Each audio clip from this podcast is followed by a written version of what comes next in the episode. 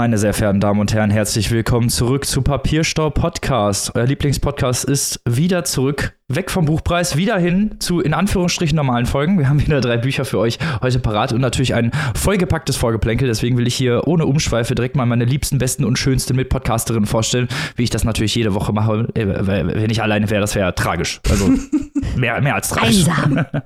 Sehr einsam, genau. Zum einen die Frau mit dem Blick für das Experimentelle Ungewöhnliche in der Literatur. Die junge Frau aus dem schönen Saarbrücken, Maike. Salut.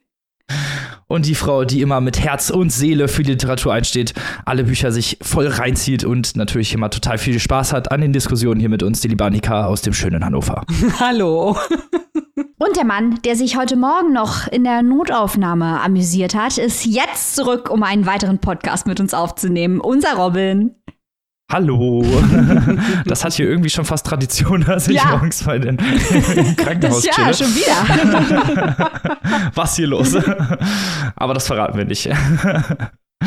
Wir kommen zum ersten Thema des Vorgeplänkels und zwar dem Wilhelm Rabe Literaturpreis 2022. Bekannt gegeben wurde, dass den dieses Jahr Jan Faktor erhält für seinen Roman Trottel. Den haben wir bereits zweimal vorgestellt. Falls ihr da reingehört habt, wisst ihr, wie, was wir vom Trottel halten. Also nicht so viel. Äh, Und falls ihr da nochmal reinhören wollt, Longlist und Shortlist haben wir beides nochmal den Trottel besprochen. Ich finde, man sieht an dieser Auszeichnung sehr schön, was man lernen kann von und mit und über Literaturpreislisten, Nominierungen und Auszeichnungen. In diesem Fall nämlich besonders interessant, wer sitzt in der Jury und was kann man daraus über das Literaturverständnis der Menschen lernen, die eben in dieser Jury sitzen. Und ich sage das jetzt ganz neutral, weil es verschiedene gleichsam valide Auffassungen davon gibt, was Literatur leisten soll. Und ich bin fast um Glauben abgefallen. Ihr könnt euch jetzt mal in, in mich hereinversetzen, ein Schwank aus meinem Leben. Ich war unterwegs zu einer Party hier im Saarbrücker Schloss und fahre in Richtung Party und höre Deutschlandfunk Kultur und dann höre ich Hubert Winkels, das war schon der erste Schocker, warum dazu gleich mehr. Und Hubert Winkels als Juryvorsitzender des Wilhelm Rabe Literaturpreises sagt, den kriegt jetzt ja einen Faktor. Ich musste sofort rechts ranfahren und Annika und Robin eine Nachricht schicken und da musste ich sehr, sehr viel trinken auf dieser Party. Ähm, Hubert Winkels, vielleicht dazu ein sehr erfahrener, altgedienter Redakteur des Deutschlandfunks, ein umtriebiger Literaturkritiker, der schon überall zugange war, zum Beispiel auch als Redner beim Bachmann-Preis. Für die Leute, die vielleicht noch nicht so lange dabei sind, einer der Preise, die wir sehr aufmerksam verfolgen mit großer Begeisterung, ist der Ingeborg-Bachmann-Preis, die Tage der deutschsprachigen Literatur, die jedes Jahr in Klagenfurt stattfinden, wo es immer zu einem Wettlesen kommt, wo live vorgelesen wird und hinterher live von einer Jury besprochen wird. Und letztes Jahr hat Dr. Hubert Winkels dort eine Rede zur Literatur gehalten, die uns derartig aufgeregt hat, aufgrund seines Literaturverständnisses, das er dort äh, zutage gebracht hat, dass wir einen großen Teil unserer Sonderfolge zum Bachmann-Preis damit verbracht haben, diese Rede zu analysieren. Annika, vielleicht möchtest du noch ein bisschen was dazu sagen. Also ich kann mich äh, dem nur anschließen, äh, was zu der Verwunderung geführt hat, beziehungsweise nachdem diese Aufregerrede, also dieses Verständnis von Literaturkritik, was da propagiert wurde, so möchte ich es mal vorsichtig formulieren, gar nicht so dem äh, vielleicht etwas moderneren äh, Ansichten von uns entspricht. Ähm, ja, äh, wenn dieser Herr nun jetzt auch noch Vorsitzender der Jury vom Wilhelm Rabe Literaturpreis ist in diesem Jahr, die Jury wechselt dort ja auch regelmäßig durch, dann erklärt das vielleicht gewissen, zu einem gewissen Teil, warum jetzt hier Jan Faktor mit Trottel ausgezeichnet wurde. Ich finde, da schließt sich so ein bisschen ähm, ein unschöner Kreis. ähm, was ich in, äh, in der ganzen Sache noch ganz interessant finde, also Robin hat es ja vorhin gesagt, das wird jetzt bekannt gegeben, das wird dann Anfang November, wird der Preis dann feierlich übergeben. Und äh, da gibt es also wirklich äh, ja ein ziemlich äh, ein, ein äh, interessantes Reglement, weil dieser Preis wird ja gestiftet von der Stadt Braunschweig und dem Deutschlandfunk. Und die Jury schlägt einen Gewinner vor, in diesem Fall halt Jan Faktor und sowohl der Oberbürgermeister der Stadt Braunschweig als auch der Intendant des Deutschlandradios haben diesem Vorschlag der Jury zugestimmt. Ich frage mich jetzt natürlich, was wäre denn passiert, wenn einer von beiden oder beide diesem Vorschlag nicht zugestimmt hätten? Annika, ich finde, das gilt es herauszufinden. Deswegen startet heute offiziell meine Kampagne Wählt mich als Oberbürgermeisterin der Stadt Braunschweig, damit ich immer, wenn Hubert Winkels um die Ecke kommt, einen mir nicht genehmen Autor hier vorschickt. Man muss jetzt mal fairerweise sagen, der Rabepreis, den haben auch Strunk, Kracht hat ihn, Setz hat ihn. Das sind großartige Helden. Aber dass ich da einfach mal mein Veto einlegen kann. Wählt mich, Leute in Braunschweig. Why not? ich stelle mich direkt damit in den Kader rein. Ich versuche jetzt einfach mal Deutschlandradio-Intendant zu werden. Und dann unterstütze ich dich dabei. dann können wir beide Vetos einlegen. Zack. Seid muss man also jemand andere nehmen. verfolgt diese Kampagnen und seid dabei, wenn in wenigen Jahren der neu umbenannte Papierstau-Podcast Literaturpreis vergeben wird.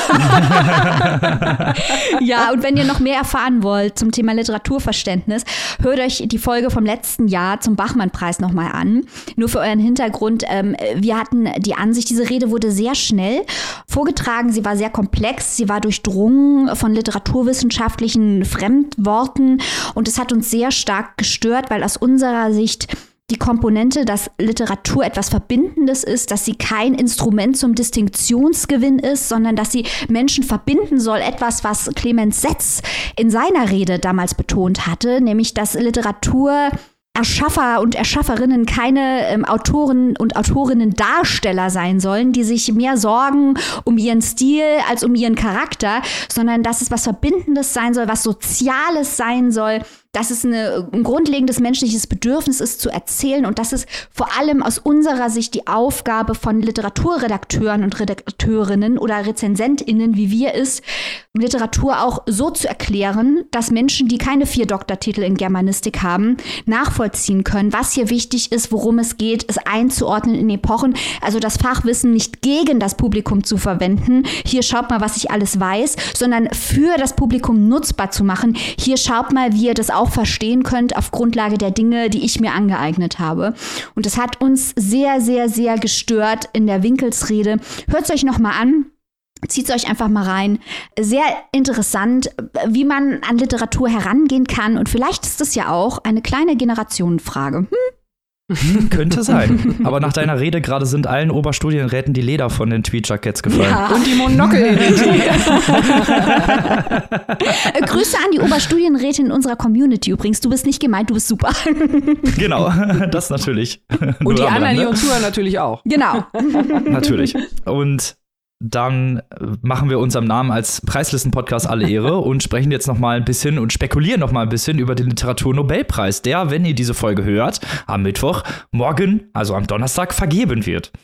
Genau, und wir haben mal wieder auf die Wettlisten geschaut, weil ihr wisst ja, da wird spekuliert. Wir spekulieren immer gerne mit vorab, auch bei vielen anderen Preislisten, aber beim Literatur-Nobelpreis gibt es halt wirklich diese Wettlisten, wie man sie auch aus dem Sportbereich kennt oder von anderen wichtigen Themen, zum Beispiel, wer wird der nächste James Bond? Auch darauf wird natürlich gesetzt. Hier aber jetzt äh, SchriftstellerInnen und äh, da sind natürlich äh, ganz vorne mit den besten Quoten einige bekannte Namen Namen dabei. Da werden wir gleich nochmal auf die oder den anderen schauen. Wir haben natürlich gerade in diesem Jahr, wir haben auch im Vorgeplänkel darüber berichtet, ihr wisst, was passiert ist. Salman Rushdie, der schlimme Angriff, das schlimme Attentat und was auch dieser Angriff auf ihn, sein Werk und sein Wirken für auch uns als Gesellschaft zu bedeuten hat, das haben wir thematisiert. Also er steht natürlich ziemlich weit vorne mit dabei. Ein andere bekannte Namen, die auch in jedem Jahr wieder dabei sind. Aber ich möchte jetzt noch einmal eine kleine Vorrede halten. Wir haben vorhin schon zwei richtig geile Reden von Maike gehört. Einmal als neue Bewerberin fürs politische Amt und zum anderen Maike äh, noch zur Literaturkritik. Jetzt äh, hört, sie, hört ihr noch ein Versprechen, was vielleicht morgen der Fall sein könnte, wenn der Hochgehandelte auch hier in den Wettbüros Michel Houellebecq den Literaturnobelpreis gewinnen sollte. ja, wir haben eben in der Redaktionskonferenz natürlich kurz besprochen, was wir hier alles ansprechen werden. Ich habe da Folgendes versprochen und Annika und Robin zwingen mich, das hier zu wiederholen, weil sie es nämlich in der Realität erleben möchten. ich habe gesagt, wenn es wirklich passieren sollte, was die Wettbüros voraussagen momentan, nämlich dass der unfassbare Michel fucking Welbeck den Literaturnobelpreis gewinnt, ein Mann, dessen Roman-Gesamtwerk ich verschlungen habe, den ich mir quasi als literarisches Gebräu in die Venen jage, wann immer möglich, ja. Wenn also dieser Michel Welbeck am Donnerstag den Literaturnobelpreis gewinnt, dann mache ich, ich bin ja hier direkt an der Grenze, mache ich ein Ein-Frau-Autokorso direkt rüber nach Frankreich und singe die Marseillaise. Ähm, freut euch drauf. Ich kann den Ich komme extra mit, nur um das zu filmen und euch äh, daran teilhaben zu lassen, liebe Zuhörer und Zuhörerinnen. Das wäre doch mal schön. Also ich würde mich, ähm, falls es jetzt noch nicht so rübergekommen ist, ich würde mich sehr freuen, auf gepflegte Art und Weise, wenn Michel Welbeck den Literaturnobelpreis bekommt. Auf jeden Fall. Aber es stehen ja auch noch ein paar andere bekannte Gesichter dran, zum Beispiel Jon Fosse. Ich glaube, da würdest du dich auch sehr freuen. Oh, es wäre ein. Traum. Jon Fosse hätte es so verdient. Und ich habe noch zwei kleine Außenseiter. Also eigentlich sind es literarisch gesehen, also von der, äh, von der Rezeption keine Außenseiter. Ich rede über Haruki Murakami und Stephen King, die niemals den Literaturnobelpreis kriegen Nein. werden. Sind wir mal ganz ehrlich. Nein. Das wird nicht passieren in diesem Leben und auch wahrscheinlich nicht im nächsten. Aber was ich interessant fände oder beziehungsweise wieso ich es vielleicht feiern würde, wäre, weil beide so ein bisschen den Zeitgeist geprägt haben. Stephen King natürlich mit, seinen, mit seiner Horrorästhetik äh, eigentlich immer, wenn irgendwo Horror aufkommt oder einer gewissen Art über Horror gesprochen wird, wird häufig Stephen King genannt. Es gibt sogar das, das geflügelte Wort Stephen King-esque oder King-esque. Das wird teilweise sogar verwendet, um irgendwas zu beschreiben. Und äh, bei Haruki Murakami haben wir es ähnlich. Da hat er, der hat nämlich stark die japanische Kultur, beziehungsweise auch vor allem die japanische Literatur geprägt, weil er einen, in Anführungsstrichen, westlichen Schreibstil mit in die japanische Literatur gebracht hat. Da gibt es sehr viele gespaltene Meinungen, aber nichtsdestotrotz hat auch Haruki Murakami den Zeitgeist extrem stark geprägt. Deswegen fände ich es zumindest interessant, wenn einer von denen den Preis kriegen würde. Ich weiß, es wird nicht passieren, aber man kann ja hoffen. Die Hoffnung stirbt zuletzt. Was natürlich auch noch möglich wäre, aber das wird, glaube ich, auch nicht passieren, äh, ist Cormac McCarthy. Wir hatten uns ja so tierisch aufgeregt, als Luis Glück für die USA gewonnen hat, dass nicht Cormac McCarthy oder Pynchon oder jemand in dieser Preisklasse gewonnen hat. Cormac McCarthy wird in, kurz, in Kürze zwei neue Romane veröffentlichen und der befindet sich auch in einem Alter, wo man nicht weiß, ob das nicht sein Abschlusswerk sein wird und wie lange es noch möglich sein wird, ihm überhaupt den Literaturnobelpreis äh, zu verleihen, weil man den ja nicht posthum verleihen darf. Also Cormac McCarthy ist wahrscheinlich dieses Jahr der Underdog, der große alte Mann des Southern Gothic in den USA, eine Leitfigur der amerikanischen Literatur. Ich glaube nicht, dass er gewinnt, aber auch das würde mich sehr freuen. Ja, ganz vorne gehandelt werden auch äh, zwei Damen, die uns auch äh, bekannt sind, vor allem Annie Ernaux, die möchte ich erwähnen. Die hatten wir im letzten Jahr auch schon ganz weit oben auf den Wettlisten, hatten wir da auch schon vorgestellt. Eine große französische Schriftstellerin, die sehr viel auch autobiografisch gearbeitet hat, vor allem im feministischen Bereich. Und wir haben Anne Carson aus Kanada, eine ja eher Lyrikerin, Essayistin, Dichterin, die auch sehr, sehr äh, ja, viele Auszeichnungen, viele Preise schon gewonnen hat und äh, trotz eines nicht gerade geradlinigen Ausbildungswegs zu einer sehr großen literarischen Präsenz in Kanada geworden ist. Ach ja, und äh, ich glaube, ich muss auch noch die, die ich jedes Jahr nenne, muss ich einfach der Vollständigkeit halber auch noch mal nennen. Ähm, Im letzten Jahr habe ich ja schon gesagt, ein postkolonialer afrikanischer Schriftsteller, habe aber auf den falschen getippt, nicht auf Gurna, sondern auf Ngui wa Thiong'o. Vielleicht gewinnt der ja dieses Jahr. Äh, und natürlich, ich bringe weiter Sion ins Spiel. Ich will ja auch noch, ich will auch noch, dass Sion gewinnt. Die Saison wäre nicht komplett ohne Sion. Richtig, er muss einfach Erwähnung finden. Sion für Das stimmt. Und wer dann wirklich gewinnt, das erfahrt ihr morgen. Wir werden da natürlich noch mal drüber sprechen nächste Woche, aber wir können gespannt sein und äh, ja, vielleicht konntet ihr auch ein bisschen mitspekulieren. so, jetzt gehen wir einfach mal direkt zum Inhalt, zum Eingemachten, wie der kulinarische Liebhaber sagt. Okay. so, was haben die heute in der Notaufnahme mit dir gemacht, Robin? Ja. Ich glaube, die Betäubungsmittel wirken. Aber kulinarisch könnte man hier zumindest im Titel sehen. Wir reden über eine Frau, die wir hier schon im Buchclub sehr stark abgefeiert haben, beziehungsweise ihren Vorgängerroman. Jetzt ist der Nachfolger erschienen und Annika stellt ihn vor. Ganz genau. Bevor ich loslege, möchte ich hier nochmal kurz eine kleine Begrüßung in eigener Sache loswerden, weil es gerade so gut passt. Robin hat es ja vorhin schon gesagt. Wir haben jetzt die langen Buchpreiswochen hinter uns, die Buchpreis Extravaganza und heute wieder mit einer in Anführungszeichen regulären Folge am Start. Äh, und dann gleich so richtig. Wir haben nämlich Bücher aus drei verschiedenen Ländern, alles komplett Literatur außerhalb von Deutschland und können also heute auch wieder unsere ÜbersetzerInnen herzlich willkommen heißen hier bei uns in der Show. Ihr seid wieder mit dabei. Name the Translator hey. ist uns immer ein großes Anliegen. Welcome back. Wir freuen uns, dass wir jetzt auch wieder hier international tätig werden und ich bin die Erste, die verreisen darf. Und zwar in die USA und ich bin völlig hyper und freue mich, weil das ist ein Buch, das hatten wir schon länger auf dem Schirm und nicht ganz ohne Hintergedanken war der Vorgänger, wie Robin gerade schon gesagt hat, im Buchclub. Wir sprechen heute über Candy House von Jennifer Igen, erschienen im Fischer Verlag. Und dieses Buch, dieser tolle Roman, dieser Dichtroman, hat ein großes Thema, nämlich das Digitale beziehungsweise digitales Leben oder wie die Digitalität und die damit verbindende Kultur des Teilens, des Weitergebens, des gemeinsamen Partizipierens, wie sie unser Leben bestimmt, schon jetzt, schon heute, in der jüngeren Vergangenheit und in einer imaginären Zukunft, in einer nahen imaginären Zukunft, die Jennifer Egan hier entwirft. Und die, so viel möchte ich vorwegnehmen, die wirklich ja, also ich habe keine Einwände, warum es nicht genau so kommen sollte, wie Jennifer Egan äh, das hier schreibt, weil die Frau ist wieder mal voll drin in der Materie. Ganz kurz mal was zum Plot, weil hier ist vor allem die Struktur der große Star, wobei der Plot auch schon unfassbar gut ist. Wir ähm, eröffnen hier im Jahr 2010 und lernen Bix Boughton kennen.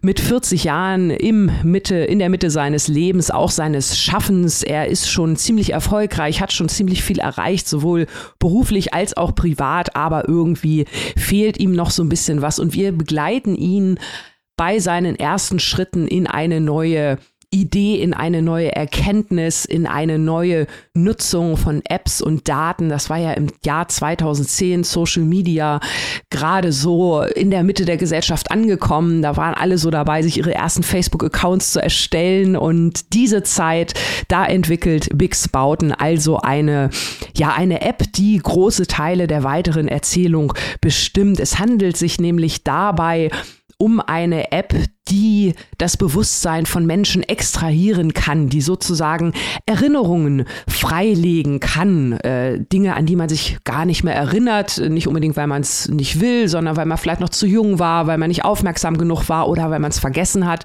Und man kann diese Erinnerungen auch mit anderen teilen in Form eines Kollektivbewusstseins, in das man eintreten kann, indem man seine Erinnerungen anonymisiert abgibt und dann auch Zugriff auf alle anderen hat. Das alleine schon ist ja mal eine Idee, die kann man ja mal so im Kopf hin und her bewegen. Da stellen sich natürlich gleich 100.000 Fragen und auch da möchte ich schon mal direkt vorwegnehmen, Jennifer Egan beantwortet sie alle. Und sie tut das mit einer, mit einem Cast, mit einer großen Anzahl von Charakteren, die wunderbar differenziert ausgearbeitet sind, die den Plot vorantreiben, sich aber nicht von ihm überstrahlen lassen. Und, das möchte ich jetzt erstmal explizit erwähnen, die uns teilweise schon bekannt sind. Denn dieses Buch Candy House ist eine Fortsetzung von Jennifer Egans sehr, sehr bekanntem und mehrfach ausgezeichnetem Roman der größere Teil der Welt auf Englisch A Visit from the Goon Squad. Und genau dieses Buch haben wir nämlich im Juni in unserem Buchclub mit unserer Steady Community besprochen. Ganz herzliche Grüße nochmal an dieser Stelle an alle, die dabei waren. Und dieses Buch, äh, vor über zehn Jahren erschienen, hat also schon ähnliche Thematiken so ein bisschen gehabt, ähnliche Struktur, hat den Pulitzerpreis gewonnen. Super toll. Und das hier halt die Fortsetzung. Man kann es, deswegen habe ich jetzt erstmal so ein bisschen was vorweg erzählt, man kann das Buch auch lesen, ohne den Vorgänger zu kennen. Das ist vielleicht eine wichtige Information für euch alle da draußen, die jetzt nicht im Buchclub waren, warum auch immer nicht, oder das Buch sonst noch, sonst noch nicht kennen. Ihr könnt Candy House auch so lesen. Jennifer Egan trägt euch dadurch, äh, auch die Charaktere, aber wenn ihr den Vorgänger kennt, eröffnet sich halt eine ganz, ganz neue Ebene, eine Riesenebene, weil die Charaktere, mit denen wir es hier zu tun haben, sind überwiegend die Kinder aus dem ersten Buch. Aber es gibt auch viele Überschneidungen. Bekannte Charaktere tauchen wieder auf. Ähm, einige aus dem ersten Buch, die wir kannten. Wie gesagt, hier die Kinder, andere Verbindungen, andere Konstanten tauchen auf. Jennifer Egan experimentiert auch hier wieder mit Strukturen. Eine Stelle, wo beides ein bisschen zusammenkommt. Das erste Buch war ja sehr, sehr bekannt damals, weil es ein Kapitel hatte, das komplett als PowerPoint-Präsentation erzählt war. Hier nutzt Jennifer Egan auch verschiedene Methoden. Einmal so eine Art, ja, Online-Tagebuchartige, äh, mantramäßige Erinnerung einer Spionin im Jahr 2032. Denn diese Zukunft, die Jennifer Egan entwirft, da werden teilweise auch AlltagsbürgerInnen für kleine Spionagejobs benutzt. Äh, so möchte ich es mal formulieren ohne den Plot zu sehr äh, vorauszusagen, beziehungsweise zu sehr zu spoilern. An anderer Stelle nutzt sie eine Art Messenger, E-Mail, Chat-Kapitel. Auch das trägt wunderbar, ist nicht äh, als überflüssiges Gimmick zu erklären oder ähnliches. Und hier im Buch ist Lincoln, dieser Junge aus dem ersten Teil, der Star der PowerPoint-Präsentation war, der Junge, der sich auf die Pausen in den Rocksongs konzentriert hat. Wenn ihr das erste Buch gelesen habt, könnt ihr euch bestimmt noch daran erinnern. Der steht hier in einem späteren Kapitel im Mittelpunkt. Und da ist das, was im ersten Buch vielleicht noch als so ein bisschen, ja, auf dem Spektrum analysiert werden könnte. Hier ist es in dieser digitalen Gesellschaft vom zweiten Teil ein wichtiges Kriterium, denn Lincoln ist ein sogenannter Zählender, der in dieser digitalen Welt, in der die Leute ja sogar ihr Bewusstsein mit anderen teilen, immer auf der Suche nach Daten ist, der Daten schnell erfassen kann und der durch eine Sache, die vielleicht vorher noch eher als Beeinträchtigung gesehen wurde, mittlerweile also ja zu einer Gesellschaftsschicht gehört, die viel bestimmt, weil sie eben die wichtige Währung Daten schnell sammelt. Das ist alles unfassbar gut geschrieben und ich äh, versuche jetzt hier kurz zu einem lobenden Abschluss zu kommen, denn ich möchte unbedingt wissen, was Mike und Robin zu diesem Buch zu sagen haben. Die haben es nämlich auch beide gelesen. Ich fand es super. Ich habe mich, wie gesagt, sehr, sehr drauf gefreut, aber dieses Buch hat meine Erwartungen wirklich nochmal komplett übertroffen. Zum einen, weil es halt als Roman so auch gut funktioniert. Auf der Plot-Ebene, auf der Charakterebene. Die Themen, die, die Jennifer Egan hier bewegt, die sind unfassbar aktuell. Sie hat alles im Blick. Sie hat wirklich den 360-Grad-Blick zu diesen digitalen Themen. Wir haben ja häufiger mal schon ab, na, was heißt häufiger? Ab und zu mal digitale Themen in Romanen. Wir hätten es gerne häufiger. Ähm, wir hätten es zum Beispiel auch gerne häufiger beim Buchpreis gehabt, aber nun gut, das war ein anderes Thema.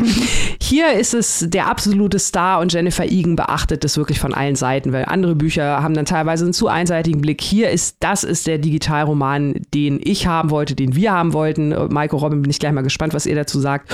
Und zum anderen ist das hier ein Sequel, diese Verknüpfung zu dem ersten Band. Also sowas von dieser Qualität äh, auf der Plot-Ebene habe ich wirklich selten gelesen. Also wie Jennifer Egan das alles zusammenbringt, dass es stimmig ist, dass die Charaktere immer noch genau den gleichen Geist atmen und sprechen von der Seite, aber trotzdem, dass es alles passt. Also das hat mich echt umgehauen. Ich habe schon, ich habe gerne Stammbäume gemalt beim Lesen, um den Überblick zu behalten, wer ist wer, wer war wer aus dem ersten Band und mit wem, weil die Namen sich teilweise ändern. Aber es, es ergibt alles ein stimmiges Bild. Man möchte sofort wieder von vorne anfangen, weil mit, mit dem Buch durch ist. Ich bin wirklich restlos begeistert. Maike Rollen, was sagt ihr? Ja, also ich kann dir da nur in allen Aspekten zustimmen. Es ist so, ja, Jennifer Egan kann einfach so unglaublich toll schreiben. Ich weiß, das ist jetzt nicht so mega literarisch, aber literaturkritisch, aber es ist, es hat so unfassbar gute Dynamiken. Es ist richtig einnehmend, lebendig, auf, unaufgesetzte Atmosphäre. Also es ist nicht, dass es jetzt irgendwie, keine Ahnung, drapiert wirkt oder so. Das hatten wir auch jetzt häufiger beim Buchpreis, dass man irgendwie das Gerüst sehen konnte. Bei Jennifer Egan kann man das gar nicht. Es ist einfach so unglaublich gut auch eingebracht und so gut auch strukturiert mit so einem gewissen Rhythmus. Und man hat auch, das finde ich äh, sehr, sehr schön, dass man eigentlich innerhalb der ersten Seiten sofort die Charaktere wirklich für sich einnehmen kann. Also man hat hier auch so eine leicht psychologische Sicht immer auf die mhm. Charaktere und auf ihre Innensicht. Und das ist so toll gemacht, weil man wirklich mit den Charakteren mitgehen kann, weil man sie fühlen kann. Ich meine das jetzt ja wirklich ernst, weil man sie wirklich fühlen kann und ihre, ihre Ideen auch wirklich fühlen kann und ihre, ihren Charakter halt auch wirklich vor, vor Augen hat. Viel ist ja das Thema auch so ein bisschen Authentizität in digitaler Welt. Das war mhm. ja auch schon in ihrem, in dem Vorgängerroman so ein bisschen Authentizität. Was ist das oder wie kann man das herstellen, was jetzt in diesem Fall in dieser digitalen Welt, in der jeder Zugriff auf alle Erinnerungen hat, wo bleibt das selbst eigentlich? Diese Frage und diese Fragestellung, wie die Charaktere das jeweils machen, fand ich sehr, sehr, sehr schön mhm. umgesetzt. Das, was ich auch sehr gut fand, es ist ja, hat ja so eine leichte, also es könnte ja so ein leicht dystopisch sein, wenn jetzt zum Beispiel Dave Eggers dieses Buch geschrieben hätte mit dieser Idee, wär, hätte das ganz, ganz anders ausgesehen. Wäre da so ein Circle draus geworden oder sagen wir mal, Charlie Brooker hätte daraus eine äh, Black Mirror-Folge gemacht. Es gibt tatsächlich eine, die so ein bisschen ähnlich ist. Das wäre wär sofort wirklich in super darke. Also es gibt hier auch Anspielungen darauf, dass halt nicht alles so super ist, wie man sich das denkt oder beziehungsweise ne, wie mhm. einige Charaktere einfach damit umgehen. Aber prinzipiell er hat es, ist, er rutscht es nicht in diese mega dystopische Sicht, so, ah, guck mal, wie schlecht digitale Welt und so, sondern eher im Gegenteil, wie die Charaktere und wie die Welt mit diesen Veränderungen umgeht, weil wir auch immer alle im Wandel der Zeit stehen und solche Veränderungen halt auch immer sehr, sehr stark den Zeitcharakter mhm. prägen. Und ich finde, dass trotz der sehr, sehr vielen Charaktere, die hier auftauchen, einfach eine sehr gute Struktur entstehen bleibt. Also man, man, es ist alles sehr greifbar, ohne dass man ja irgendwie den Überblick verliert. Und das halt bei so einer, bei so einem Füllhorn, bei so einer riesigen Auswahl an Charakteren ist das schon gar nicht so einfach und das hat Jennifer Egan mit absoluter Bravour geschafft. Ja, ist lustig, dass du Dave Eggers sagst, äh, Robin, weil ich hatte mir auch diesen Namen notiert als Beispiel für jemand, der Themen durcharbeiten will, durchaus sehr intelligente, anspruchsvolle Themen. Ähm, wir haben ja in der Folge, in der wir den Circle-Nachfolger Every besprochen haben, haben wir ja im Kontrast zu Sachbüchern aufgemacht, äh, warum das vom Diskursniveau unheimlich flach ist und erzählerisch ist ja Dave Eggers, also dolle ist das nicht. Das ist ja sehr klickety clunky, das rumpelt mhm. und pumpelt an allen Ecken. Und hier sieht man halt, wie man das genau, wie er gesagt hat, anders machen könnte. Also die Grundfrage war aus meiner Sicht, und das hattest du ja auch schon ganz ähnlich formuliert, Annika, wenn man in einer digitalen Welt auf einmal die Möglichkeit bekommt, äh, in die Gedanken und Erfahrungen anderer Menschen einzutauchen, welche Rolle hat dann noch die Kunst? Was bedeutet dann noch Erinnerung und menschliche Verbindung? Weil eigentlich ist es ja die vornehmste Aufgabe der Literatur, das menschliche Bewusstsein abzubilden in Sprache, was ein ständiges Streben ist, weil es letztendlich äh, in Gänze nicht möglich ist. Und das ist ja eigentlich die Schönheit der Literatur. Und diese philosophische, theoretische, komplexe Frage, die spielt Jennifer Egan hier durch, aber ohne es auszuformulieren, sondern wirklich absolut auf Plot-Ebene. Deswegen wundert es mich auch nicht, dass Annika, die unsere Plot-Spezialistin ist, das so liebt. Mir macht es ja nichts aus, wenn auf einmal der Plot weg ist und dass sich in Meter, Meter, Metersphären abspielt, äh, wenn das sprachlich, ästhetisch entsprechend umgesetzt ist. Aber hier werden halt wirklich diese komplexen Fragen in den Figuren abgehandelt. Und auch diese Kontingenzidee, dass am Ende des Tages eben das menschliche Leben nicht berechenbar ist, äh, wird gut durchgespielt. Das hat mich dann teilweise sogar an äh, Sascha Stanicic erinnert und an Herkunft. Äh, da ist der Verweis hier immer ähm, Dungeons and Dragons. Also ganz mhm. viel wird auf dieses ähm, Rollenspiel verwiesen, um eben zu zeigen, dass wir Rollen spielen, dass wir Züge machen und so weiter. Das ist so intelligent aufgebaut und auch, wie ihr gesagt habt, so rasant, man ist so schnell drin. Ich muss sagen, ich habe damals ein Vorab-Exemplar auf Englisch gelesen. Das ist also schon einige Zeit her und muss jetzt auch mal ganz ehrlich zugeben, dass ich das meiste der Handlung vergessen habe, weil einfach so wahnsinnig viel passiert. Das ist wahrscheinlich der Nachteil auch schon bei A Visit from the Goon Squad gewesen, dass man es unglaublich schnell vergisst, weil es handlungsmäßig so dicht ist. Aber man vergisst nicht die Themen, die durchgesprochen werden und den Spaß, den man dabei hatte. Das sind einfach hochgradig gut geschriebene Texte, die dann auch teilweise knallermäßige Sätze haben. Also dieses titelgebende Candy House, das möchte ich jetzt übrigens mal anprangern. Wie kann man denn bitte ein englisches Buch übersetzen oder ein amerikanisches Buch, ein englischsprachiges Buch mit dem Titel The Candy House und kann es dann Candy House H-A-U-S übersetzen. Ich bitte euch, was hier natürlich gemeint ist, ist das Lebkuchenhaus wie im Märchen, denn der entsprechende Zitat ist, And never trust a candy house. It was only a matter of time before someone made them pay for what they thought they were getting for free. Auch hier wieder der Bezug zu Visit from the Goon Squad, zur digitalen Welt, wo die Kunst auf einmal umsonst ist. Wie kann sie noch produziert werden, wenn sie nicht finanziert wird? All das wird hier durchgespielt. Also wir könnten hier, glaube ich, die halbe Folge damit verbringen, nur Themen aufzuzählen, die aber, wie gesagt, wirklich auch auf Plot-Ebene durchgearbeitet werden in den Erlebnissen der einzelnen Figuren. Also mir hat das auch sehr gut gefallen, muss ich sagen. Wunderbar, wunderbar. Oh, schön. Ich liebe es, mit euch äh, dreien hier in so einen Lobgesang einzustimmen. ähm, ich freue mich, ich freue mich. Äh, finde aber auch äh, den Punkt, den du gerade nochmal angesprochen hast, Michael, äh, das möchte ich auch nochmal betonen. Also es ist wirklich, wirklich sehr, sehr komplex, dieses Buch. Also als ich vorhin gesagt habe, ich so einen kleinen Stammbaum gemalt, ähm, da war das jetzt nicht nur ein Scherz.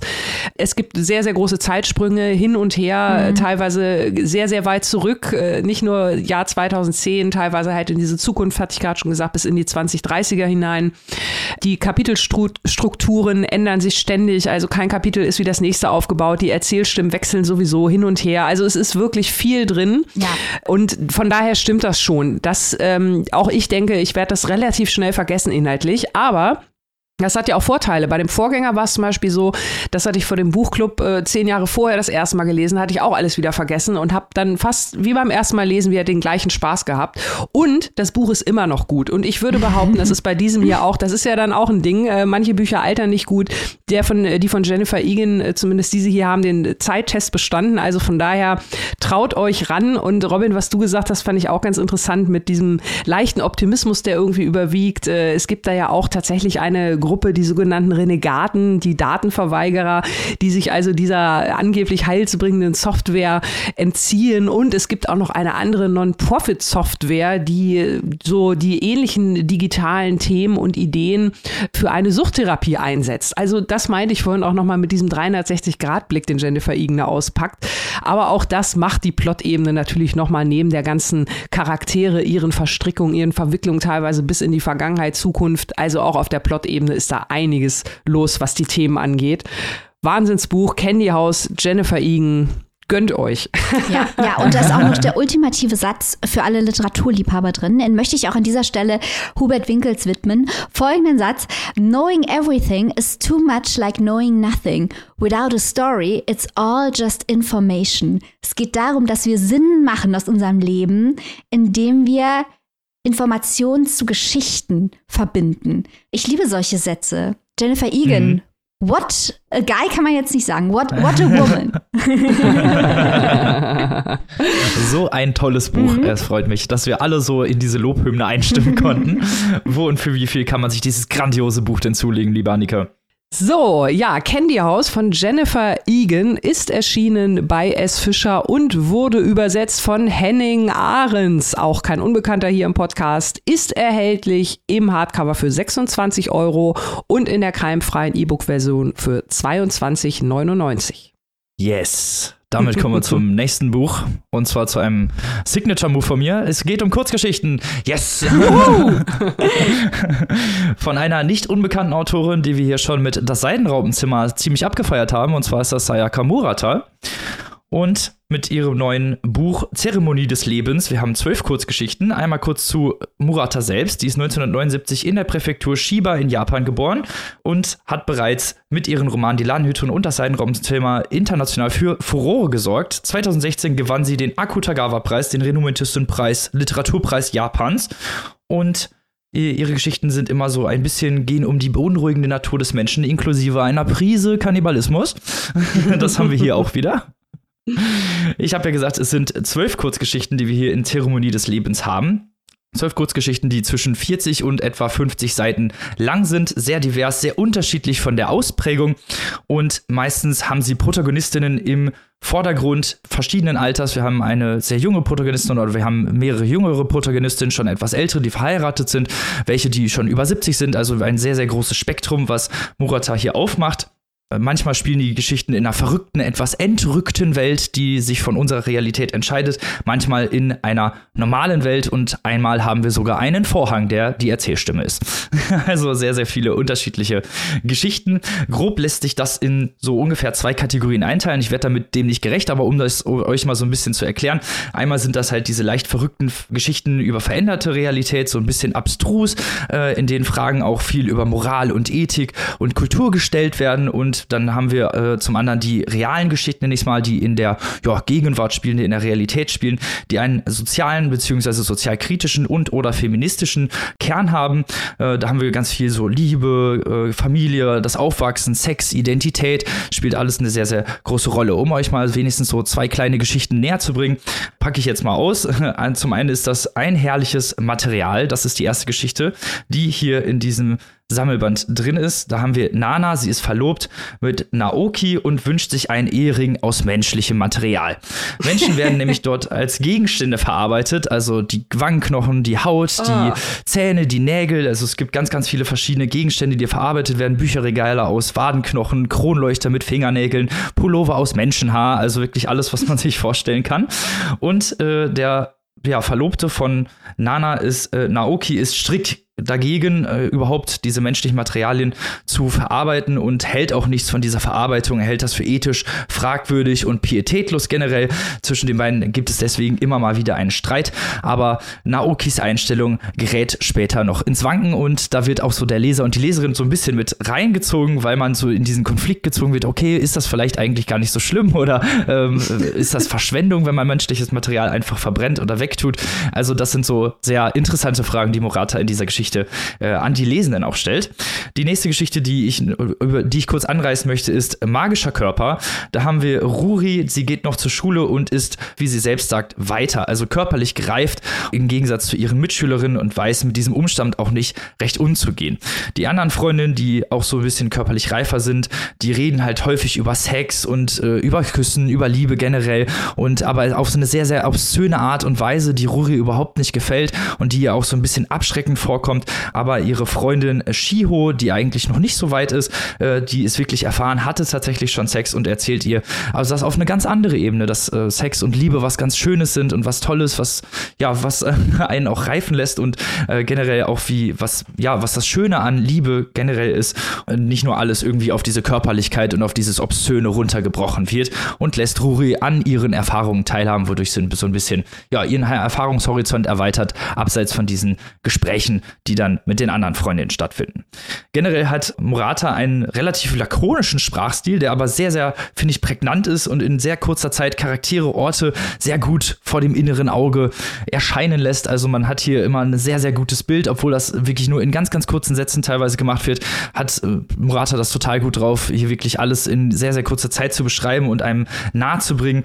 Häufiger Fokus ist, äh, ist gerne mal so auf Körperlichkeit. Also das geht nicht nur um die Geschichten, die jetzt tatsächlich tatsächlich auch auf Körperlichkeit beruhen, sondern auch andere Geschichten.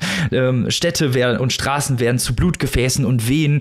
Beschreibungen von Emotionen werden teilweise mit körperlichen äh, Vergleichen gezogen. Also hier, hier, spielt die Körperlichkeit eigentlich in jeder Geschichte eine sehr, sehr starke Rolle und diese Art von Körperlichkeit finde ich immer total interessant und auch thematisch wirklich sehr gut von Morata umgesetzt. Also es ist jetzt nicht irgendwie, als wäre das zu krass oder zu übertrieben oder so.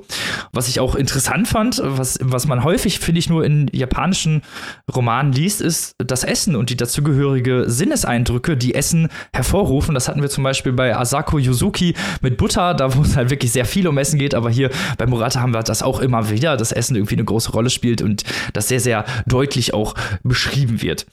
Emotionen und Dynamiken sind einfach zu erkennen, bieten jedoch eine, eine, große Tiefe. Also man fragt sich als Leser häufig immer mal wieder, okay, was, äh, ne, also äh, was ist hier die Moralfrage, beziehungsweise was ähm, möchte Morata einem damit sagen und kann hier auch wirklich sehr gut in diese Fragestellung mit eingehen äh, und mitdecken ist erforderlich. Also mit diesen Texten kann man tatsächlich auch arbeiten und das ist ja was, was uns beim Buchpreis extrem gefehlt hat, mit den Texten wirklich mal zu arbeiten. und ähm, finde ich auch interessant, was Morata hier mit dem psychologischen Aspekt macht. Also man hat eine wirklich sehr, sehr extreme Nähe zu den Protagonisten, zu den Erzählstimmen, nenne ich es einfach mal. Also Ängste, Wünsche, teilweise auch abstruse Vorstellungen oder psychische Krankheiten werden hier sehr, sehr, sehr gut eingefangen. Wir haben das Leben in verschiedensten Verhältnissen, teilweise auch immer mal ein bisschen der Wandel der Zeit, der mit, der mit einfließt, auch teilweise das Arbeitsleben. Also man hat hier wirklich ein sehr, sehr großes Potpourri an Charakteren, Lebensverhältnissen, Lebensformen und Ideen, die mit eingebracht werden und die werden häufig sehr, sehr gut verarbeitet. Eine einzige Geschichte muss ich da so ein bisschen Wasser in den Wein gießen, das ist die titelgebende Geschichte, weil es da wieder so ein bisschen um Kannibalismus ging und da war es mir teilweise ein bisschen zu sehr mit dem Holzhammer drauf. Das ist aber tatsächlich die einzige Geschichte, wo ich so ein bisschen ah, so ein bisschen Zweifel hatte. Aber sonst hat es mir einfach sehr, sehr gut gefallen. Man kann hier sehr gut durchgehen. Kurze, prägnante, sehr schöne Geschichten. Maike, was hast du? Ich liebe ja auch Sayaka Murata. Ich liebe diese Frau, weil sie genau das macht, der Verweis für den Buchpreis ist Gold richtig, Robin. Ähm, sie, Sayaka Murata ist angetreten, um unser Verständnis von Normalität zu hinterfragen und ja. uns damit zu verstören. Und ich liebe das. Und was anderes, was sie macht, ähm, was auch viele LeserInnen provoziert ist, sie stellt Fragen, aber sie keine Antworten. Also sie mhm. verstört uns, sie zeigt auf, dass unsere Form der Normalität ein Konstrukt ist aber sie sagt nicht, dass wir stattdessen irgendwas anderes machen sollen oder so. Also das Seidenraupenzimmer ist das ultimative Beispiel dafür. Und hier in diesem Buch gibt es auch ein entsprechendes Zitat. Da heißt es nämlich an einer Stelle sinngemäß, dass äh, Normalsein eine Art von Wahnsinn ist, aber dass es eben der einzige. Wahnsinn ist, den die Gesellschaft erlaubt. Und genau diese Stelle habe ich auch unterstrichen. Ja, ja, ich finde, ich find, das, ist, find, das ist so der poetologische Standpunkt von Sayaka Murata äh, in, in einer Nussschale, ohne Scheiß. Genau das. Es geht immer um äh, die Tabus der Gesellschaft und äh, die Bräuche und die Standards, die uns als normal suggeriert werden. Und Isaya Kamurata geht einfach mal prinzipiell davon aus, dass es nicht normal ist, sondern dass man sich einfach darauf geeinigt hat und zeigt es eben in diesen extremen Beispielen. Also äh, die Geschichte, die du gerade angesprochen hast mit dem äh, Kannibalismus, ich finde auch, dass die Holzhammer-mäßig ist, aber was mir gut gefallen hat, ist, dass ja die eigentliche Aussage ist, dass die Akzeptanz dessen, was wir essen, eine kulturelle Konvention ist. Und wir sagen, es ist normal, das zu essen und was anderes zu essen ist eben nicht normal. Und das wird eben in den absolut extremsten Beispielen, die man sich mhm. vorstellen kann, werden halt diese Normalitätsvorstellungen herausgefordert. Oder eine Geschichte zu schreiben, wo ein Vorhang der Erzähler ist. Ich möchte nach Japan fahren und die Frau dafür äh, drücken. Oder ja, ritueller Kannibalismus oder eine Stadt, wo niemand schläft. Dann so diesen, eine Nebengeschichte zum Seidenraupenzimmer, zu Earthlings. Dann eine Frau, die sich mit Gebäuden identifiziert. Das ist einfach so abgefahren. Und es ist eben nie nur für den für den Verstörungswert oder den Schockwert geschrieben, sondern es ist wirklich immer intelligent und es steht was dahinter. Und ich liebe das, dass es eben schlau ist und dass es feministisch ist, aber dass es gleichzeitig so nach vorne geht und so knallt. Diese Geschichten, die hauen dir alle richtig krass auf die Zwölf. Die sind nicht zurückhaltend. Das ist halt eine Frau, die feministische Geschichten schreibt, da ohne Rücksicht auf Verluste. Das finde ich ganz großartig. Und das ist ja die erste Kurzgeschichtensammlung, glaube ich, von ihr, die übersetzt worden ist. Ist das richtig? Mhm. Und äh, das ist äh, schade, aber andererseits bedeutet es auch, dass es da noch viel mehr zu entdecken gibt, denn äh, Sayaka Murata hat sehr, sehr viel geschrieben und es ist noch nicht viel übersetzt. Wir wissen aber, wer sich der Sache schon längst angenommen hat.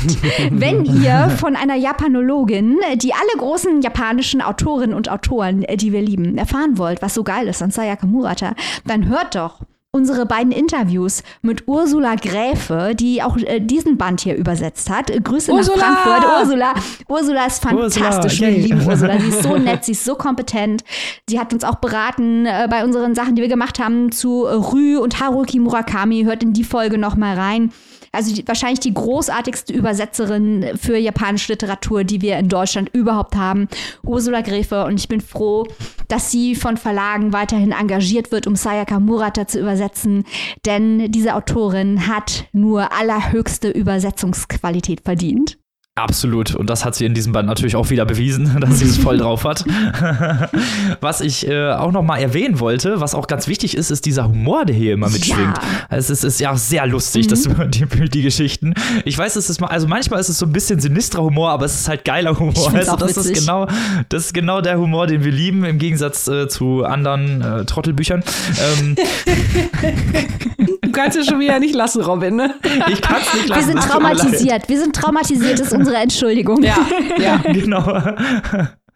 Und dieses Verstörende verbindet sie auch immer mit so einer leicht humorvollen Schiene. Also auch so das mit dem Kannibalismus oder das, wo ähm, ja aus menschlichen Materialien Gegenstände gebaut werden. Das ist alles auch teilweise so lustig erzählt, wenn man sich wirklich denkt, bei jedem Twist, okay, jetzt geht es halt wirklich wieder in die Richtung äh, mit, mit so einem kleinen Augenzwinkern. Also den, den, dieses Augenzwinkern hat sie eigentlich in jeder Geschichte und das finde ich einfach so toll, weil es dann, dann sich auch nicht so bierernst nimmt. Und genau das ist halt das Tolle auch an diesen Geschichten, dass man jetzt hier nicht irgendwie so ein ja, thematischen Fokus hat und dann wird gesagt, so, äh, das beantworte ich jetzt, das ist jetzt hier mein Thema und dann bin ich fertig, sondern äh, Murata macht diese Fragen auf, beantwortet sie, wie du gerade schon sehr schön ausgeführt hast, Maike, nicht unbedingt und macht das aber alles mit so einem sehr schönen, ja, mit so einem sehr schönen Ton, mit so einem sehr schönen Augenzwicker, mit so einem sehr schönen Humor und deswegen muss man einfach diese Geschichten lieben. Ja, es ist so schön extrem. Also allein schon auf Genau. die Idee zu kommen, als eine Autorin eine Geschichte zu schreiben über eine Frau, die keine Persönlichkeit hat. Nimm das Patriarchat, möchte ich da nur sagen. genau so ist es. Also zieht euch auf jeden Fall Zeremonie des Lebens rein. Da werdet ihr auf jeden Fall ein paar tolle Geschichten finden. Das Ganze findet ihr im Aufbauverlag. Im Aufbauverlag ist es erschienen für 22 Euro in der Hardcover-Variante und 16,99 Euro als E-Book-Version. Wie gesagt, von unserer geschätzten Ursula Gräfe übersetzt. Da kann man nur noch mal alle Daumen hoch geben. So, und jetzt reisen wir von Japan nach Frankreich. Oh, La vie est Frankreich. belle. Oh, salut! Es geht weiter mit einem unserer Lieblinge aus Frankreich. Nein, es ist nicht der gute Michel, den haben wir heute schon ausführlichst abgefeiert. Wir reden jetzt über Edouard Louis. Wir haben große Teile seines Werkes hier vorgestellt und uns sein Gesamtwerk reingetan, so wie sich das gehört. Es handelt sich um einen jungen französischen Autoren, dessen Hauptthema in seinem äh, großteilig autofiktionalen Werk ist, dass er aus der Arbeiterklasse stammt und sich hochgearbeitet hat in die Akademikerschicht und eben nun ein, ja, man kann mittlerweile wahrscheinlich sagen, weltweit anerkannter Autor ist, der sich mit Klassenfragen in Frankreich befasst. Ein Thema, das auch in Deutschland zunehmend wieder äh, Relevanz erhält, wie alle Menschen, die regelmäßig Papierstopp-Podcast hören, natürlich schon längst wissen. Den erzähle ich hier nichts Neues. Ähm, ich muss jetzt aber sagen, so gerne ich Edouard Louis mag und so sehr ich ihn auch bewundere für seine Offenheit. Ich finde, also er hat ein ganz fantastisches Buch zum Beispiel auch geschrieben. Das möchte ich hier nicht unerwähnt lassen, einfach weil dieses Buch so unfassbar gut ist. Er hat ein Buch darüber geschrieben, wie er äh, selber ein homosexueller Mann von einem Mann vergewaltigt worden ist. Also ein, ein unfassbares Buch, das man auf jeden Fall lesen muss. Im Herzen der Gewalt heißt das Buch. Wir reden heute aber über ein anderes, nämlich über Changer Methode zu Deutsch Anleitung, ein anderer zu werden. Und jetzt muss ich hier erstmal was zugeben. Ähm, der gute Edouard Louis hat ja schon drei Bücher über seinen Klassenaufstieg geschrieben. Und wir werden gleich darüber reden, was an dem Wort Klassenaufstieg und an dem Wunsch aufzusteigen an sich schon problematisch ist. Arbeiterkind Maike wird da aufklären. Aber das hier ist Buch Nummer vier zu dem Thema. Das erste über seine Kindheit war Offinier avec Eddie Belgueule. Dann über seinen Vater, Qui a tué mon père. Dann über seine Mutter, haben wir hier kürzlich erst vorgestellt, Combat et Métamorphose d'une femme. Jetzt eben Changer Methoden. Ich habe gedacht, äh, lieber Eduard, wie viele Bücher willst du uns eigentlich darüber jetzt noch schreiben? Wie willst du es schaffen, äh, dieser Geschichte weitere Aspekte abzugewinnen? Fängst du nicht langsam an, dein Leben zu doll zu melken? Und dann hat mir dieses Buch komplett das Hirn weggesprengt, weil es so unfassbar gut ist. Und ganz ehrlich, ich habe nicht damit gerechnet. Ich habe gedacht, der ist jetzt mal wirklich erzählerisch am Ende der Fahnenstange hier angekommen. Nein, überhaupt nicht. Das ist ein Buch, in dem es darum geht, wie man sein eigenes Potenzial erreicht, wie man seine Träume erfüllt. Also eigentlich ähm, sehr amerikanische Themen, typische amerikanische Themen des amerikanischen Aufstiegsromans. Es wird aber gebrochen, weil Edouard Louis sehr selbsteinsichtig auch zeigt, was Selbsterfindung, also der Entschluss, seinem alten Leben Adieu zu sagen und sich selbst zu etwas anderem zu machen, was das auch mit Selbstverleugnung und Verlust zu tun hat. Also sein Weg, über den wir hier lesen, ist voll mit Menschen, die er zurückgelassen hat, die er enttäuscht hat.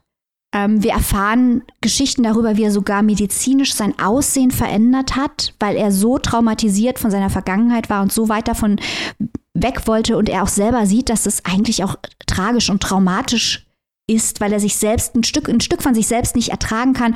Und es geht auch ganz viel um Bedauern, wobei er gleichzeitig froh ist, was er selbst erreicht hat aus eigener Kraft vom Elend weg, von dem er sich entwickelt hat. Also eine sehr komplexe Darstellung, eine selbstkritische Darstellung seines eigenen Bildungs- und Lebensweges Ähm, Nochmal kurz Recap, was wir auch schon in anderen Büchern erfahren haben. Er kommt eben aus einer sehr armen Arbeiterfamilie äh, wurde von seiner eigenen Familie und seinem Umfeld wegen seiner Homosexualität diskriminiert. Er hatte es schwer, die entsprechenden Ausbildungsmöglichkeiten zu bekommen, musste äh, schwer kämpfen, um auf die Universität zu kommen, weil da eben keine Erfahrungen in der Familie entsprechend vorlagen und auch die Unterstützung in Teilen der Familie nicht vorlag, auch ähm, toxische Verhältnisse zwischen den Eltern. Und er hat auch von seiner Familie gelernt, sich für sich selbst und sein eigenes Erbe zu schämen. Und das ist wahrscheinlich das Schwierigste, was er loswerden wollte. Hier erfahren wir jetzt einen Aspekt der Geschichte, den wir vorher noch nicht gehört haben, nämlich es geht um Elena. Als Edouard Louis eine Schule in Amiens besucht hat, hat er sich angefreundet mit seiner Mitschülerin Elena, die aus einer kultivierten Akademikerfamilie stammte. Und er hat dann das alte Prinzip Fake it till you make it für sich adaptiert und hat versucht, diese Menschen nachzumachen, in ihrem Auftreten, in ihrem Aussehen, in ihrem Ausdruck und hat versucht, sich in dieses Milieu selbst hinein zu sozialisieren.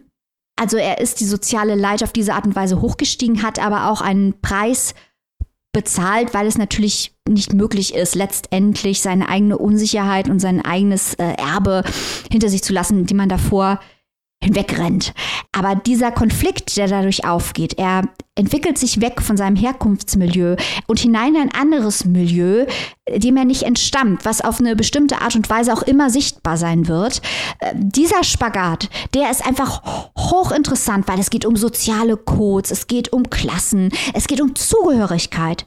Ähm, wie viel kann ich zugehören? Wie viel will ich zugehören? Wie möchte ich mich zu den Leuten verhalten, die sich in einem anderen Milieu bewegen. Also das ganze Ding ist für Pierre Bourdieu-Stans da draußen, die gerne was über Habitus erfahren wollen, ist das hier das ultimative Buch, weil es eben, wie das gute Literatur macht, ist nicht theoretisch diskutiert, sondern man sieht hier wirklich, was Habitus bedeutet und welcher Preis auch gezahlt wird von Leuten, die sagen, ich überschreite die sozialen Klassengrenzen. Und da kommt es auch wirklich dann zu Sachen mit hartem Cringe. Er versucht so stark äh, reicher zu erscheinen und einen höheren Status zu erreichen, dass er sogar den Bürgermeister von Genf an irgendeinem Punkt überzeugen will, ihn zu adoptieren. Da muss Annika gleich noch was zu sagen. Das, das hat mir richtig leid getan. Ich habe erst gelacht, aber eigentlich ist es wirklich, es ist wirklich bitter und traurig.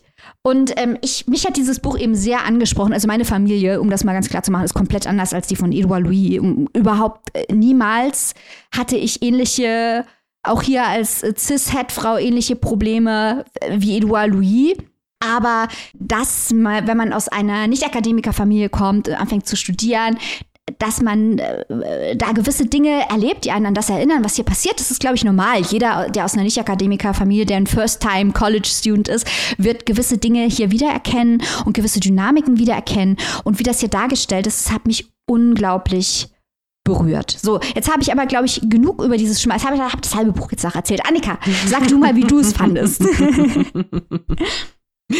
Also ich kann äh, erstmal nur überhaupt hier nochmal meine Freude zum Ausdruck bringen, was ich für eine tolle Lesewoche hatte.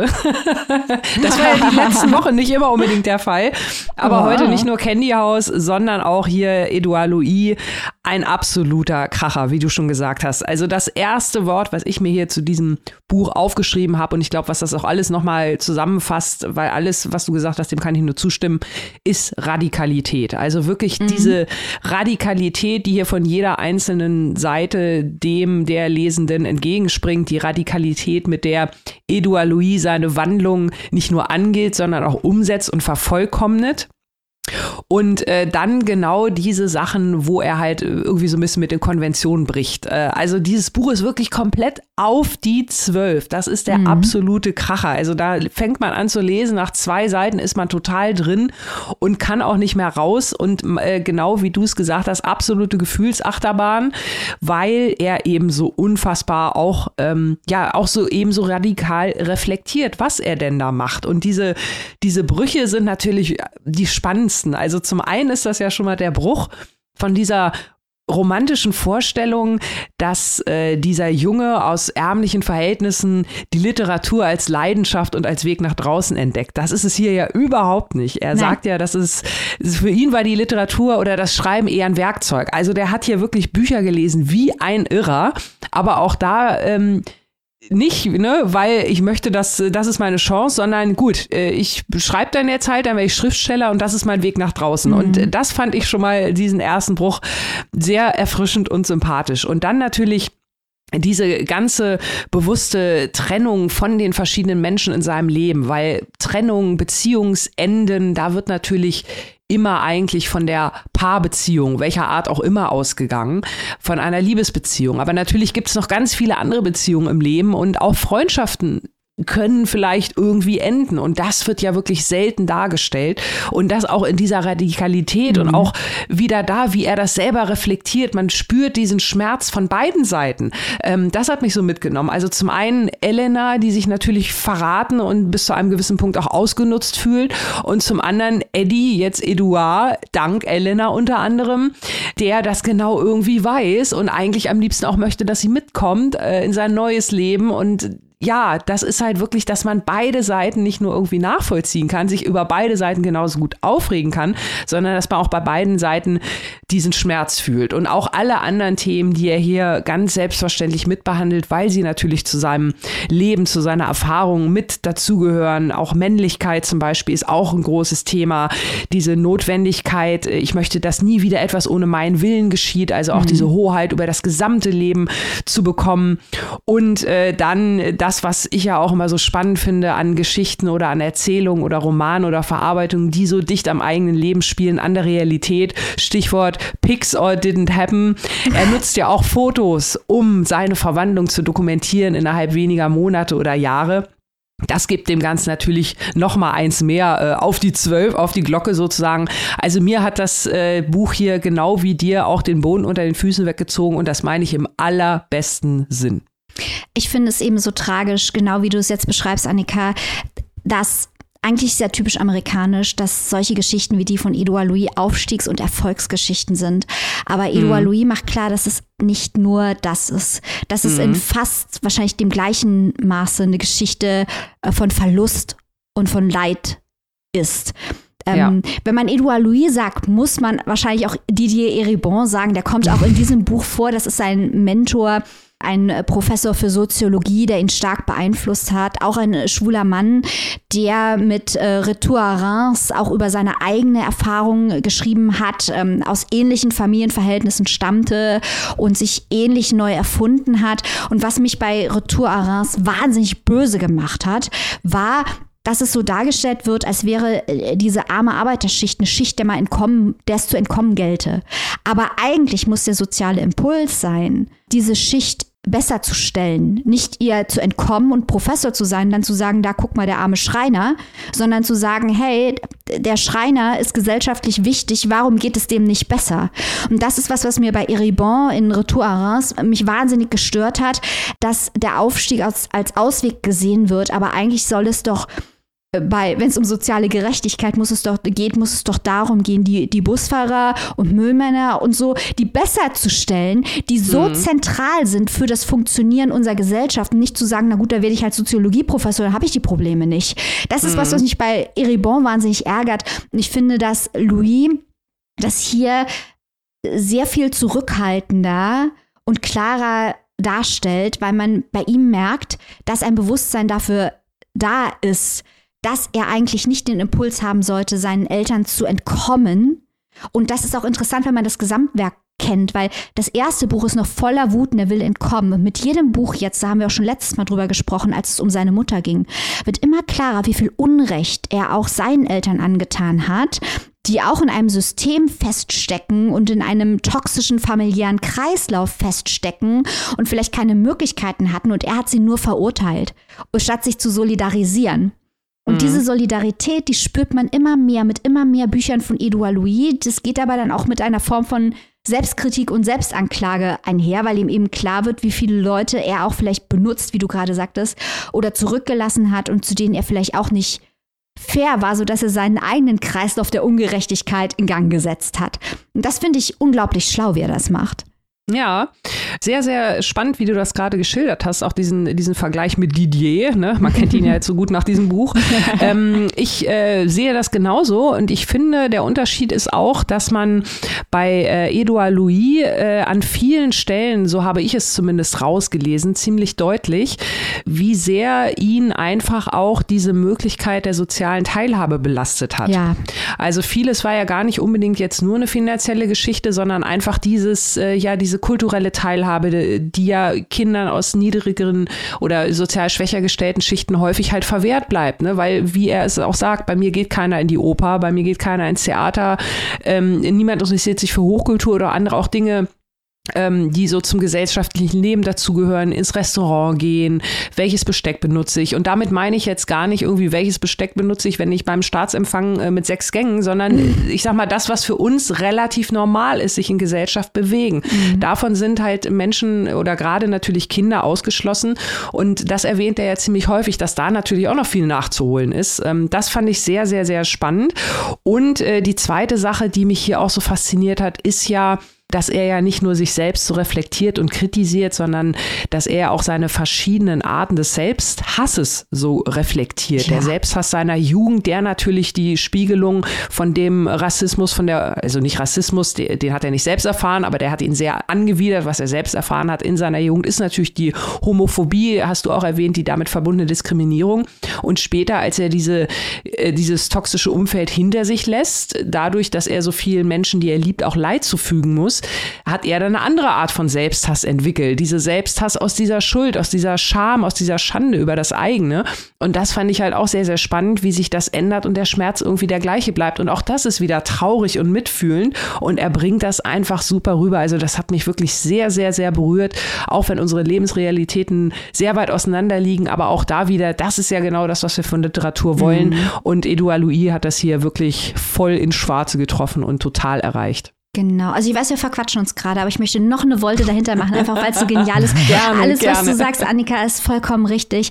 Aber er dreht ja quasi dann noch eine Runde, indem er sagt, ja, die gesellschaftliche Teilhabe, die hatte ich nicht und die haben auch heute viele Kinder nicht und viele Leute wissen überhaupt nicht, wie viele äh, können an Diskussionen, auch an relevanten politischen Diskussionen nicht teilhaben, weil sie das Wissen eben nicht haben mhm. oder auch die Erfahrung nicht haben.